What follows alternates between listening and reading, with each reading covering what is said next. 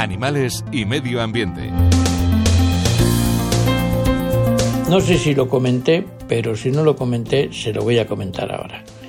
Eh, cuando nació nuestra orangutana pequeñita que tenemos ahora, que está con su madre, que es preciosa, que se llama Ollana y que nació el 4 de julio, todo empezó maravillosamente bien con un orangután que nos encontramos el domingo por la mañana, que estábamos esperándole hace tiempo en brazos de su madre.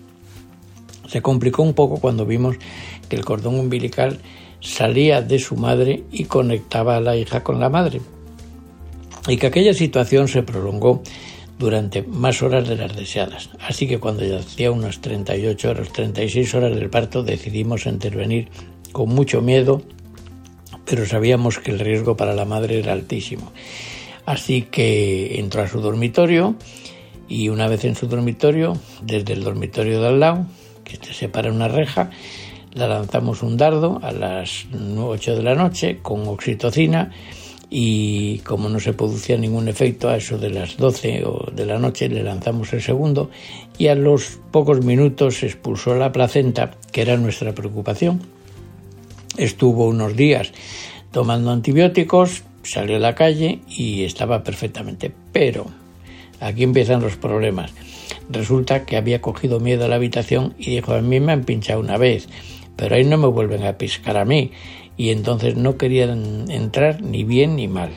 Así que vivía como era verano, vivía en la calle, se tapaba con una manta, encima allí hacía una cama muy buena, se tapaba con una manta y dormía allí con su bebé y todo iba felizmente. Pero claro, cuando ve uno que se empieza a acercar el otoño, que empiezan a amenazar de lluvias, que puede llover mucho, que el bebé duerma en la calle, que la madre se moje entera, que se empape, que tenga una bajada de temperatura y se muere, uno se preocupa más. ¿Qué hicimos? Pues intentamos engañarla y conseguimos en una ocasión, engañándola, cerrarla. Pero dijo que de eso nada, que la segunda vez no se iba a repetir y que no nos iba a dar ocasión. Y se me ocurrió hacer un experimento mmm, pensando qué podíamos hacer sin que la asustase demasiado, pero que la asustase algo, sin que nos tuviese miedo a nosotros, por eso, pero que tuviese miedo a otra cosa.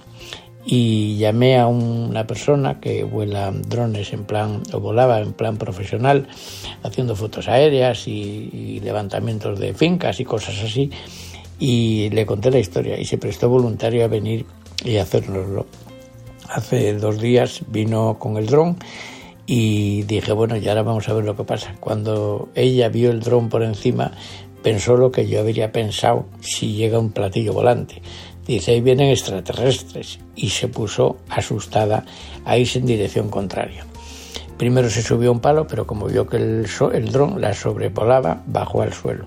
Por allí se movió. Hizo dos veces intención de entrar, pero solo la mitad. Pero la tercera vez dijo, yo este, este animal que me persigue volando por las alturas y zumbando como que, a este mmm, le tengo que dejar fuera donde como sea huir de él y se metió en el dormitorio y la cerramos.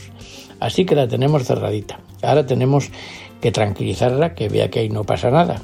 La estamos dando todos los mimos habidos y por haber Maribel mi mujer se pasa con ella horas al día hablándola dándola cosas. Ella no quiere ni bajar al suelo por si acaso viene el tronco pero va comiendo tranquilamente y está con su bebé encantada.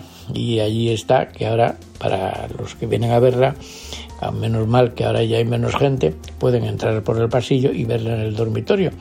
Pero hasta que no lleve 10 o 15 días ahí y se haya tranquilizado y haya olvidado un poco la triste historia de los pinchazos, va a estar ahí. Después ya veremos a ver si hay que volarla otra vez el dron por encima para que vuelva a entrar. José Ignacio Pardo de Santillana, presidente de la Fundación Zoo de Santillana para Radio 5.